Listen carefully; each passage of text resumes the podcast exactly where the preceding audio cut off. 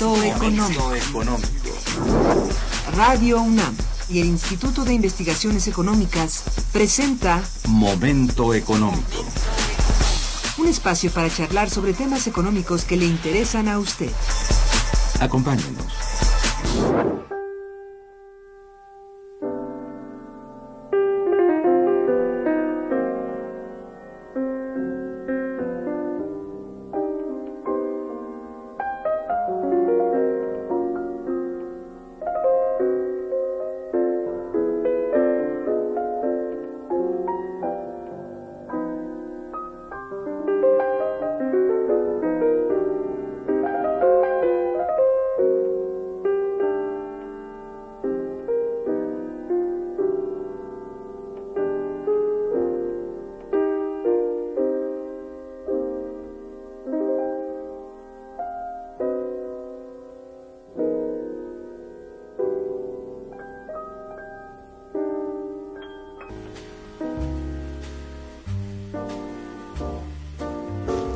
Muy buenos días, bienvenidos a Momento Económico, coproducción del Instituto de Investigaciones Económicas y Radio Universidad. Les saluda Irma Manrique, investigadora del Instituto de Investigaciones Económicas, hoy jueves 7 de mayo de 2015. El tema que abordaremos el día de hoy es Historia crítica del Fondo Monetario Internacional, para lo que contamos con la valiosa presencia del doctor Óscar Huerteche Galarza. Nuestros teléfonos en el estudio, recuerden, son 5536 8989 con dos líneas. Para comunicarse desde el interior de la República, el teléfono LADA sin costo 01800 505 2688. La dirección de correo electrónico para que nos manden sus mensajes es una sola palabra momentoeconómico arroba onam.mx. Nuestro invitado, el doctor Óscar Ugarteche Galarza, es investigador titular del Instituto de Investigaciones Económicas. Él tiene maestría en Ciencias Sociales por la London Business School de la Universidad de Londres, Londres y es doctor en Economía por la Universidad de Bergen. Fundador del Grupo de Economía del Instituto de Estudios Peruanos, trabajó con los bancos centrales de Nicaragua y Bolivia desde el Banco de Inversión en Nueva York, buscando soluciones a los problemas de la deuda. Cuenta, con un buen número de publicaciones, entre la cual la más reciente es justamente Historia Crítica del Fondo Monetario Internacional. El día de hoy, nuestro invitado compartirá con nosotros este su reciente libro Historia crítica del Fondo Monetario Internacional. Cabe señalar que esta obra es una versión corregida y aumentada de la primera edición del breviario Historia crítica del Fondo Monetario Internacional del año 2009 publicado también por nuestro Instituto de Investigaciones Económicas y que se ha reimpreso en seis ocasiones. Oscar, tu libro eh, es explícitamente pues una visión crítica de la forma de operar de esta institución multilateral. ¿A partir de qué elementos estableces esta crítica? Fíjate, buenos días Irma. Buenos días. El trabajo del fondo es el capítulo 7 de mi trabajo más grande de cómo se ha desarrollado la arquitectura financiera internacional desde mediados del siglo XIX. Y para mí un poco la sorpresa fue ver y leer las discusiones en torno a por qué tendría que crearse un fondo monetario internacional y cómo debería de servir para prevenir crisis como la del año 30, porque ese era el punto del, de este fondo, era prevenir una crisis como la del año 30. En esa discusión, que es una discusión que tiene lugar en 1942, en enero de 1942, en el marco de las, inmediatamente después de la firma de la Carta Atlántica, se reunieron en Moscú eh, Stalin, Churchill, el representante del gobierno de China, de Gaulle, de Francia y, eh, y Roosevelt. Y se reúnen y discuten cómo hay que hacer para evitar otra crisis, pero en esa discusión ya están cargando con el punto de vista de Estados Unidos, que lo que quiere es colocar al dólar como la moneda universal y sacar a la libre esterlina de juego. Claro. Entonces, entonces es, es, esa primera discusión fundante es una discusión amañada, digamos. Nos han, nos han dicho y hemos leído y estudiado sobre el debate de White y Keynes. No hubo debate de White y Keynes. No había nada que debatir. Lo que estaban era viendo cómo hacían para consolidar el espacio del dólar y cómo hacían para sacar a la libre esterlina del camino. Y esto indudablemente eh, tiñó eh, la fundación del fondo. Eso es. Convirtió el fondo ya ahí mismo, en la idea, en una especie de brazo de política exterior americano. Bien, este, en todo caso, en 44, bueno, entre 44 y 47, que empieza ya realmente a funcionar todos los acuerdos de Bretton Woods, eh, ¿cuál fue la utilidad del Fondo Monetario Internacional ante una crisis global como la de hoy? A ver, entre el 44 y el 47, lo que tenemos es el final de la guerra y el momento de la definición de las nuevas reglas del juego. Claro. Y entonces, allí, en ese momento, es que le pide eh, Washington, le pide a Londres la disolución, o le exige más que le pide, la disolución de la Unión Aduanera Imperial, que se había firmado en el Tratado de Ottawa de 1932, pero también le pide a Argentina la disolución de la Unión Aduanera del Sur, que se disuelve también en mayo de 1944. Estas disoluciones lo que permitieron fue colocar a la economía estadounidense, que era la superavitaria, en una posición de exportadora y restricta al mundo. Y con eso eh, consolidar el tema de la moneda americana. ese fue más o menos lo que pasó en esos, en esos, en ese periodo. Y en ese periodo que tiene la primera reunión eh, operativa, el fondo, no nombran a White como presidente, como, presidente del Fondo Monetario, ni como director ejecutivo, sino como representante de Estados Unidos. Y esto fue una sorpresa para todos. A Keynes tampoco lo, lo nombran presidente del, del Banco Mundial, sino que lo hacen representante de Gran Bretaña, ¿no? Y bueno, Keynes regresa a Inglaterra, le da un infarto y se muere. Oh, Dios. Así que fue un... Y, a, White lo enjuician poquito después por espionaje y finalmente también muere de un infarto pocos años más tarde eh, por haber sido acusado de espionaje soviético. Y eso fue el final de los fundadores de estas instituciones. Así que está medio escabroso el asunto. Eh, en todo caso, mira, entre los objetivos por los que fue creado, que son poco más o menos conocidos, y eh, el fondo, me refiero al Fondo Monetario, y hasta el Banco Mundial, tenía unos objetivos bien conocidos y, bueno, de alguna manera justificados por todo lo que se dijo, ¿no? Por todo lo que tú has explicado. Pero ¿cuál, ¿cuáles son hoy día sus verdaderos objetivos? A ver, entre los objetivos iniciales de prevención de crisis y los objetivos actuales, yo diría que el gran cambio es que se han convertido en, de haber sido el, un brazo de política exterior para universalizar al dólar, se convirtieron en el brazo de política exterior para universalizar una política económica que es la política económica que ahora se aplica en toda América Latina y que están tratando de que se aplique en Grecia y otros lados.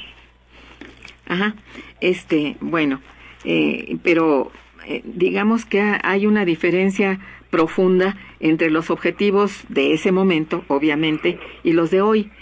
Hoy este organismo, no tanto el, el Banco Mundial, sino el propio fondo, han ido cambiando poco a poco, se ha debilitado realmente eh, como como fondo, digamos, como cúmulo de recursos, eh, no ha llegado a tener los recursos que representaba al inicio, de suerte que hoy el fondo, pues es un fondo muy pequeño, ¿es así? exacto, o sea, lo que lo que lo que ha pasado con el acontecer de los años es que el fondo se achicó, el fondo se minimizó, claro, eh, a una fracción de 1% del PIB mundial, cuando al inicio había sido bastante más de 1% del PIB mundial. Y no solamente se minimizó, sino que el espíritu cooperativo que existió en la fundación del fondo desapareció. Lo que hay ahora es un fondo monetario que es un intermediario entre instituciones bilaterales, entre el gobierno de Gran Bretaña y el gobierno de Kenia, el gobierno americano y el gobierno de Brasil, entre un gobierno y otro, y el fondo es el broker, y ya no un fondo cooperativo como había sido la idea. La idea, claro, sí. Hoy es propiamente un aval para, para aquellos este, bancos eh, privados eh, que pueden prestar. Hoy el fondo, pues, poco tiene, ¿no? Así es. Bien, este se acaba de incorporar con nosotros el doctor Ugarteche después de un, de un grave problema en el tráfico. En fin, está aquí con nosotros y le saludamos. Buenos días, Oscar. Buenos días, Silvia. Este, en fin, que eh, decíamos pues que los objetivos son bien otros. no, pues. no, sus objetivos son de respaldo de, de Estados Unidos al, a la deuda que puedan contraer este los cualquier país, ¿no? Con los acreedores eh, privados. Así es. Y esto le da un carácter totalmente distinto, aunque no no un carácter más débil, sino yo creo que mucho más eh, profundo, más más elocuente de parte de la política estadounidense hacia el endeudamiento externo de todo el mundo. Entonces creo yo que se ha fortalecido como, como en el poder, pues, pero no en el de recursos. Entonces. Se ha fortalecido como brazo de política exterior, como condicionante. Exacto. Pero no se ha fortalecido como una institución que ayude a prevenir crisis. La crisis de 2008 no solamente no la previno, no la vio.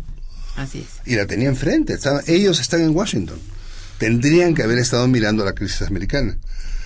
Pero no la vieron. El informe de artículo cuarto del año 2000 realmente no advierte el problema, sino que dice que los déficits americanos y su altísimo nivel de endeudamiento no son problema mientras haya quien compre los bonos americanos en el exterior, con lo cual eh, le estaban dando luz verde a un déficit fiscal del orden del 10% del PIB.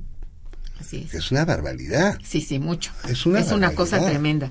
Bueno, en fin, aquí hay una cosa interesante y que tú abordas con mucho tino en tu libro acerca de la condicionalidad famosa.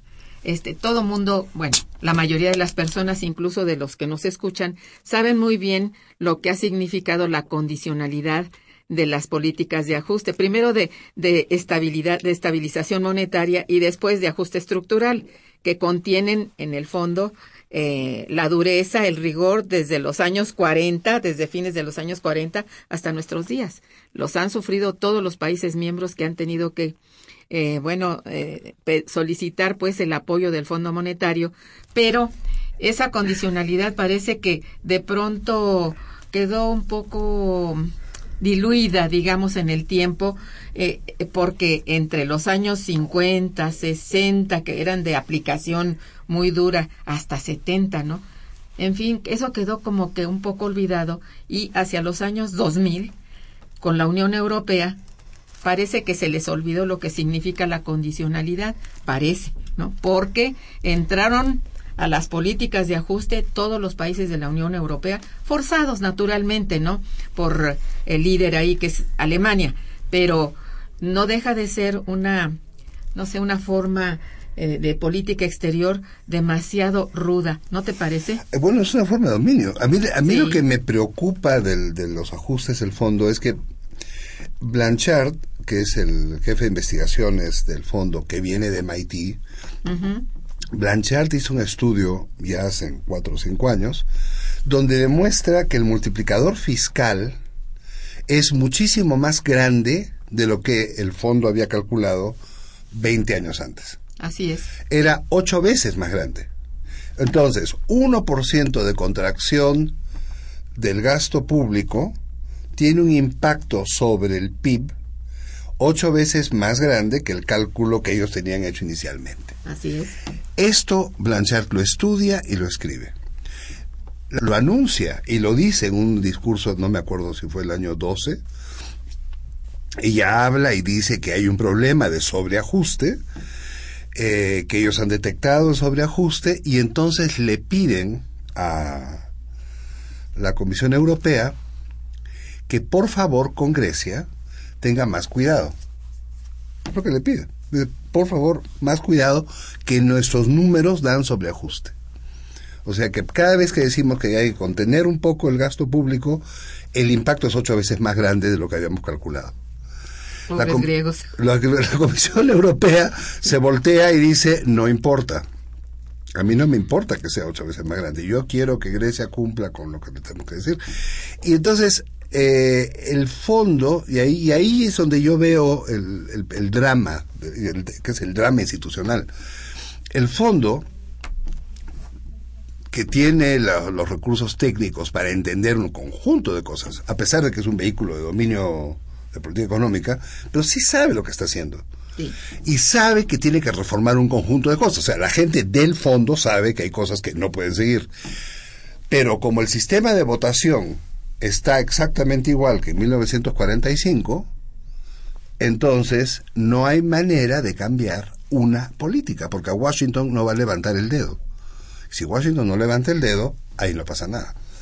Y ese es el problema. El problema es que el fondo no es un fondo multilateral. Es un, es un fondo que está controlado por el Departamento del Tesoro. Y esa no era la idea. Y el mundo de hoy, el mundo globalizado, en fin, este mundo eh, financiero integrado, necesita instituciones globales para los problemas globales y no instituciones nacionales. Y este es el gran problema. Y yo, creo, yo creo que esa es parte del drama del fondo. Es decir, el fondo ha perdido relevancia, ha perdido prestigio, en parte porque está demasiado dominado. A pesar de la gente del fondo. O sea, la gente del fondo dice, necesitamos cambiar el sistema de votación. Y ellos lo dicen. Bueno, pues, pero ¿por qué no lo han cambiado? Porque el Congreso americano no lo permite. Así es. Y entonces, ¿y los europeos qué hacen? Nada. ¿Por qué no hacen nada? Porque si hicieran algo, perderían votación en el fondo a favor de los asiáticos que han crecido su participación. Entonces, para no darle a los asiáticos, dicen, no, yo no hago nada. Con lo cual, lo que tenemos es un fondo congelado. Pero no solamente eso, es un elemento de política exterior sumamente grave. O sea, grave en el peligroso, más que decir mm, grave, mm. muy peligroso. Así porque, eh, bueno, todos al fin y al cabo, países miembros de, de estas dos instituciones, Fondo Monetario y Banco Mundial, pues yo creo que es muy difícil hacerte de lado o no obedecer o no cumplir. No puedes. Ahora es el desde arriba, de arriba hacia abajo. Ahora vamos a ver el retorno de Cuba, que es el último país que falta, al fondo. Sí. Y yo quiero ver cómo hace Cuba para mantener la distancia con el fondo. ¿Mm? Porque el retorno lo vamos a ver de todas maneras. Pero, pero el, es decir, el fondo tiene más poder que un ejército.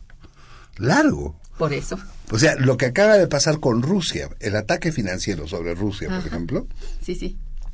Tiene mucho más impacto que haberse que haber hecho esta guerra en Ucrania. Sí, eh, de haber mandado marines. Sí. Es mucho, Muchísimo, mucho peor. Mucho peor. Pues, Se han tirado 40% del PIB de Rusia Así con, es. una, con un ataque cambiario que no se pudo estabilizar porque no hubo un, un- un manejo digamos, del Fondo Monetario tendría que haber entrado ahí a estabilizar el tipo de cambio, cosa que no hizo. Así es. Pues sí. Y eso es- Eh, definitivamente tiene en sus manos eh, al mundo. Sí, pues. eso, eso es lo que me Sí, parece ese es el- muy peligroso porque es el manejo, bueno, de la bolsa, de los bolsillos de todo el mundo.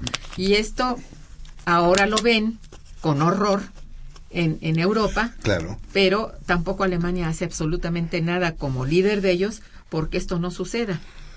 Alemania, pobre Alemania. Alemania, Alemania, los griegos le han quitado el modo de caminar cuando le dijeron que les debía dinero por la reparación de guerra. Sí, sí. Y el presidente de Alemania dijo, sí, efectivamente lo debemos y lo tenemos que pagar. Y eso ya cambió la forma de relación de Alemania es- con Grecia Sí. y ha cambiado la forma de diálogo. O sea, ya, ya estamos en otro... Oye, pero no ha cambiado todavía lo que está aplicando el fondo. Ah, no. Esto es Ah, lo que no, digo. claro, no, el Ajá. fondo está en su sitio. Sí. Pero los alemanes, por lo menos que hasta hace una semana, estaban atrás del fondo contra Grecia, y ya no. Ya están en una Más posición. vale, claro. Sí, en una posición más moderada. Bueno, en fin, eh, de todas formas el fondo ahí está. el Fondo Monetario ahora habla de un de unas políticas de prevención de la crisis. ¿Cuáles son estas? Eh? ¿En qué consisten? Las políticas de prevención de crisis, que son las que tendrían que haber existido todo el tiempo, tendrían, tienen que ver con manejo de reservas, tienen que ver con eh, seguir, hacer un seguimiento de la estabilidad financiera en el mundo. O sea, hay una cosa que se llama la Junta de Estabilidad Financiera, sí. que supervisa eh, los acontecimientos en el campo financiero, en el campo sí, financiero, reúne la información del campo bancario que recoge el Banco de Pagos Internacionales y entonces podemos ver si hay bancos que están en peligro de quiebra, podemos ver eh, fragilidad financiera.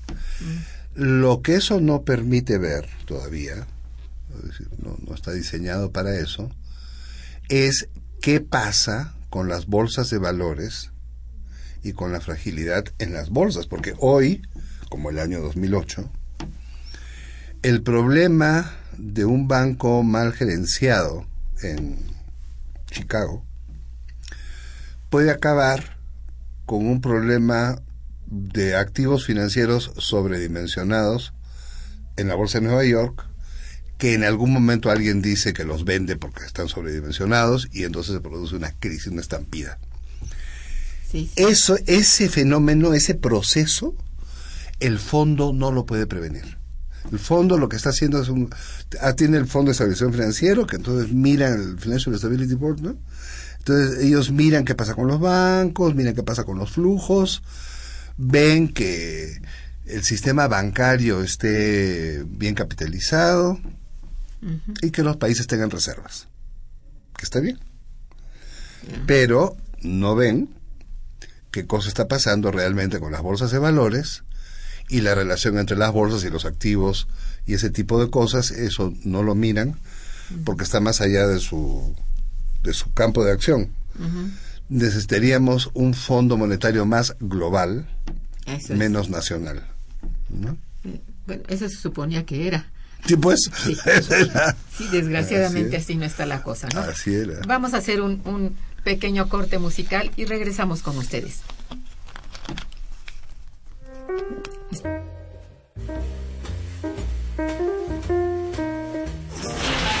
Está escuchando Momento Económico.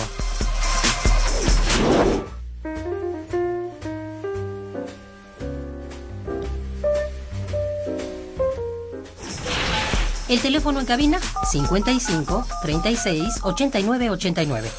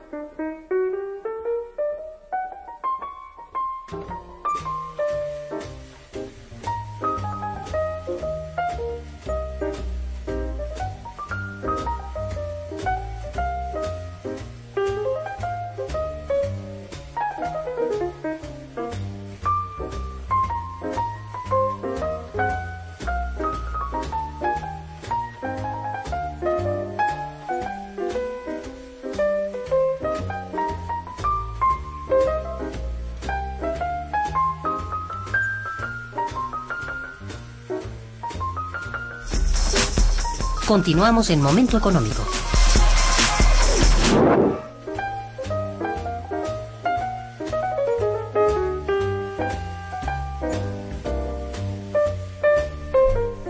Muy bien. em, ¿Cuáles son entonces, bueno, en suma, digamos, en eh, viéndolo así como ya está, ya sabemos cómo está el fondo, ya sabemos el peligro que representa, pero cuáles son ahora los problemas globales? Porque hablabas hace rato de su actitud frente a la globalidad. Bueno, ¿cuáles son los problemas que enfrenta hoy el fondo ante esta globalidad y que, bueno, tendrán que solucionarse los de, pues, digamos, lo que se ha acumulado del siglo, los 15 años del siglo, más lo que viene, que parece que no viene bien nada, ¿eh? Pues no sé. Venimos con economías estancadas. Sí. Las economías maduras están estancadas. Bueno, pero a ver, yo creo que sí hay una forma de solución a partir de un organismo de esta naturaleza, con ese poder Claro. unilateral del, de Estados si- Unidos. Bueno, Si el fondo estuviese en el estado de ánimo de proponer políticas de reactivación económica y de que éstas se coordinasen, tendríamos políticas de reactivación económica. Pero lo que hay es un ánimo de contener la inflación. Y por un lado, y por el que no hay, no hay mucha inflación. Y Pues por el no. otro lado, hay un ánimo de contener el consumo en Europa, en Europa, por los altos índices de déficit público que tienen. Y entonces, ¿el resultado cuál es? Tenemos unas políticas de ajuste en Estados Unidos que están ahí medio tratando de contener el consumo y entonces el, la tasa de crecimiento del trimestre ha sido 0.2. La tasa de crecimiento de Europa es medio por ciento. La tasa de crecimiento japonesa anda también por ahí. Y los precios andan para abajo. Por primera vez desde el año 30 estamos con deflación sí. en Europa, en Estados Unidos y en Japón. ¿Esto qué significa? Tener un, problema de deflación. Lo que significa es que los, la- para las empresas, la reproducción del capital eh, le- les genera pérdidas. Es decir, producir, vender y volver a producir, en la siguiente vuelta de producción tienen menos ingresos que los costos iniciales. Eso te lleva a una espiral contractiva de todas maneras. Y no hay, ni en el G20, ni en el fondo, una actitud de, bueno, coordinemos una política de reactivación económica y salgamos adelante. Y más bien lo que sí ha pasado es que se ha contagiado eso, se ha contagiado a los precios de las materias primas y se ha contagiado al, a la actividad económica de la periferia.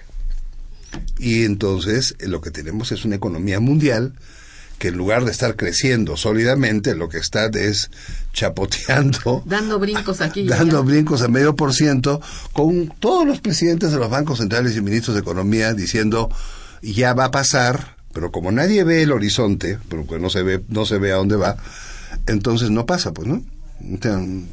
Todos terminamos hace cuántos años que aquí en México estamos con tasas de crecimiento de más o menos dos, que si te le quitas a la población, Oye, pero lo que eh, tienes es un crecimiento ínfimo. Esta ideología neoliberal nos está acabando. nos está matando. Matando, Nos porque está matando. ese pavor a la inflación Así es. enfermizo. Así es. Sobre todo porque no hay inflación. Por eso, Entonces, por eso no, no dejan que, tampoco que se expande el gasto en ningún lado. Así es. Y mientras no se expande el gasto público, no, no va a pasar absolutamente nada. Vamos a seguir igual, Así es. estancados. Estancados. Y entonces sí, pues. No, no, pero a ver, digo, no, nadie se beneficia con eso. Yo creo que no. Ni pero- los mismos grandes países. Estamos viendo que están cayendo en, en Sí. problemas muy delicados en que, bueno, no quieren que haya deuda. Bueno, entonces, ¿qué cosa va a pasar? La deuda no es el enemigo. No, pues. A ver, Pero además en este momento los niveles de endeudamiento son realmente muy bajos Ajá. para casi todos Ajá. y en Europa, Estados Unidos y Japón son altísimos. Lo que tienen que evidentemente hacer es hacer ellos una reducción de deuda de su nivel de deuda, absorber las pérdidas y reactivar Exacto. su economía. sí, porque ya tuvieron suficiente Pero eso, de ellas. pero eso significa perjudicar al sector financiero y el sector financiero es el sector que está controlando todo esto. está montado es el gran, es el gran, el gran beneficiario. Entonces, para no perjudicarlos, Ah. pues ahí vamos. A ver, entonces, bueno, volviendo al fondo, ¿cuáles serían, este, bueno, según tu punto de vista, los ajustes que debieran hacerse a este organismo que, pues, no va a desaparecer?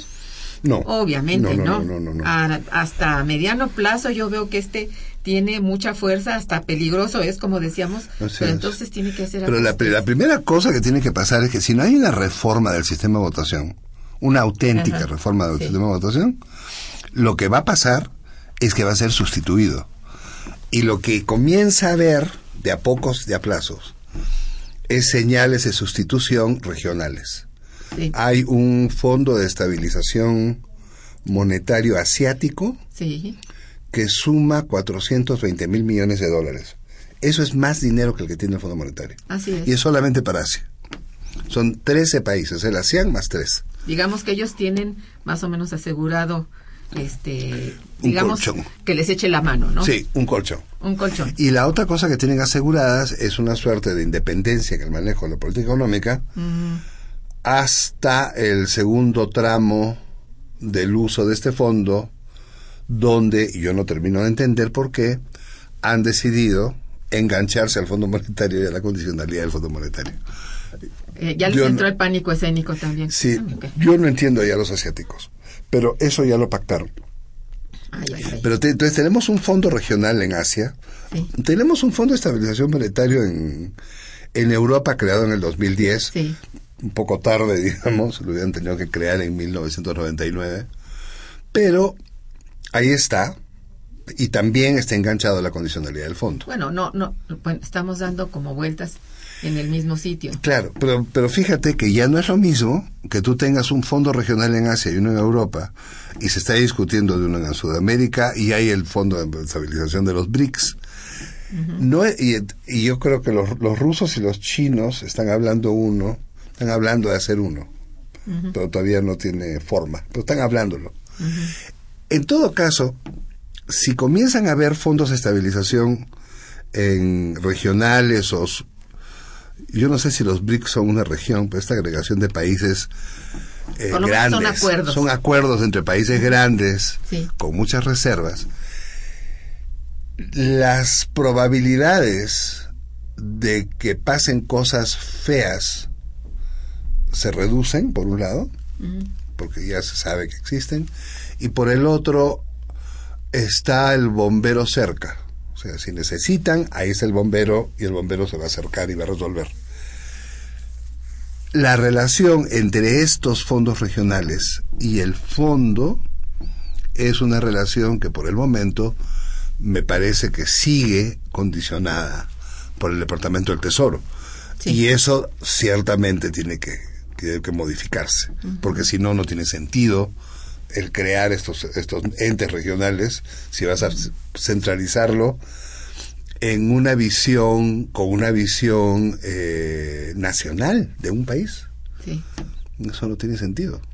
Sí, este, no sé, tengo la sensación de que no salimos del mismo, de darle vueltas al mismo tío vivo, ¿verdad? Sí, sí. Eh, eh, es muy delicado, caray. Bueno, ni siquiera ha podido, de alguna manera, bueno, más fuerte, salir adelante el, digamos, lo que se está formando en, en Sudamérica, que están buscando un fondo de estabilización también allá, sí. unos bancos de desarrollo fuertes, que sí hay grandes posibilidades, pero las divisiones que crea el fondo, el propio fondo, Mm. a través de su condicionalidad, está haciendo mucho daño. Hay dos divisiones distintas. Hay una división que las crea el fondo Sí. y hay otras divisiones que están en nuestras cabezas, que son divisiones ideológicas. O sea, en América, en el hemisferio americano, tenemos una idea de integración panamericana anclada en Washington y una idea de integración regional no anclada en Washington. Sí. Y entonces los que están anclados en Washington miran a los que no están anclados en Washington como el adversario. Y ciertamente no hay adversarios, estamos todos en la misma fiesta. Sí. Pero el asunto es cuánto dejas que Washington permee tu definición de políticas macroeconómicas y cuánto te distancias de ellas. O sea, en el caso de Argentina, de Brasil, de Bolivia, de Ecuador, eh, de Venezuela, hay una toma de distancia, mientras que en Perú, Chile y México y Colombia no hay ninguna distancia. Y esa es una gran división, ¿no? Esa es una gran división. Mira, hemos recibido algunas llamadas que han logrado penetrar a pesar del tiempo y quiero leerlas para ti, agradecerle sobre todo a nuestros radioescuchas, a Guadalupe Rojas, quien dice, el Fondo Monetario Internacional es un organismo que ha sido y será solo un instrumento de, de control. Bueno, sí, así es, tenemos, estamos de acuerdo ahí. El licenciado Avilés, que te felicita y felicita al programa, dice un saludo al invitado y al equipo de trabajo del programa. Muchas gracias, licenciada Avilés. Salvador Ortiz, que dice, claro que hay inflación en México, incluso sí hay devaluación del peso, hay inflación. Estados Unidos es deudor del Banco Mundial y usa las reservas del resto del mundo para financiarse. A ver, Sí, pero no del Banco Mundial, es deudor del mundo. sí, No del mundo. que- que no Con sus billetitos verdes Mundial. es Así suficiente es, deudor. Así Sí. es. Ahora, inflación en México, si es que hay, son buenas noticias, porque lo que hay en general en el mundo es una tasa de inflación que está bajando aceleradamente, que en muchos países es negativa. Eh, yo lo que noto en México no es inflación, sino que de repente hay escasez de jitomates o de huevos o de lo que fuere y los Sí. precios se disparan. Pero eso no te da un marco inflacionario, eso lo que te da es un marco, no sé, Bueno, especulativo. mira, lo que pasa es que aquí es un poco difícil eh, irse con el indicador que da nuestro Banco Central. Mm. Es difícil, porque eso que tú dices está en el llamado indicador subyacente. Y con este es con el que se maneja y que este no hay no hay inflación. Estamos en el no nos movemos de- del 3% según el Banco Central. Pero si la gente ve claramente que lo que consume, no solamente jitomate o papas o carne, Mm. ¿verdad? Eh, porque la carne no ha bajado nunca, no es estacional el- la, la- elevación de algunos precios de, bueno, de, de básicos, ¿no? Más bien tienden a ir hacia arriba. Y de otros, como los medicamentos, que lejos de que sean estacionales, son plenamente Al alza. ascendentes, pues sí. Y otros, otros precios de servicios, etcétera, que la gasolina misma, que esto, bueno, a ver, un momento, si el combustible de todo está al alza, Así es, en el mundo ha bajado. Ajá, Sí. Bueno, eh, eh, aquí no, aquí va hacia arriba. Entonces aquí tenemos un problema ahí eh, que nadie quiere escarbarle suficiente, pero que yo sí creo que, que sí hay inflación, yo sí creo. Ajá. Nada más que hay muy poca gente que tiene poder adquisitivo para, eh, bueno, que se refleje en el mercado. Los que están con ingresos medianos y altos o más que medianos a altos, sí lo sienten porque sí todo está subiendo, pero pueden solventar. Los de abajo, los digo, los del, Mm. eh, los eh, eh, este deciles más bajos, bueno, digo, realmente eh, se dan de santos si tienen una entrada, unos ingresos en la economía informal. Esto entonces hay una disparidad en los indicadores que no te deja ver con claridad lo que está diciendo Así este, es, este- esta persona que llama. Yo estoy de acuerdo con él, Ajá. que sí hay un deslizamiento suficientemente fuerte, pero no todavía declarado. No hay una devaluación, hay un deslizamiento. Bueno, nos Eh, pasamos de 13, de 13.50 a 15.50, ¿no? Sí, hay como un veintitantos por ciento de un- que sí es es fuerte.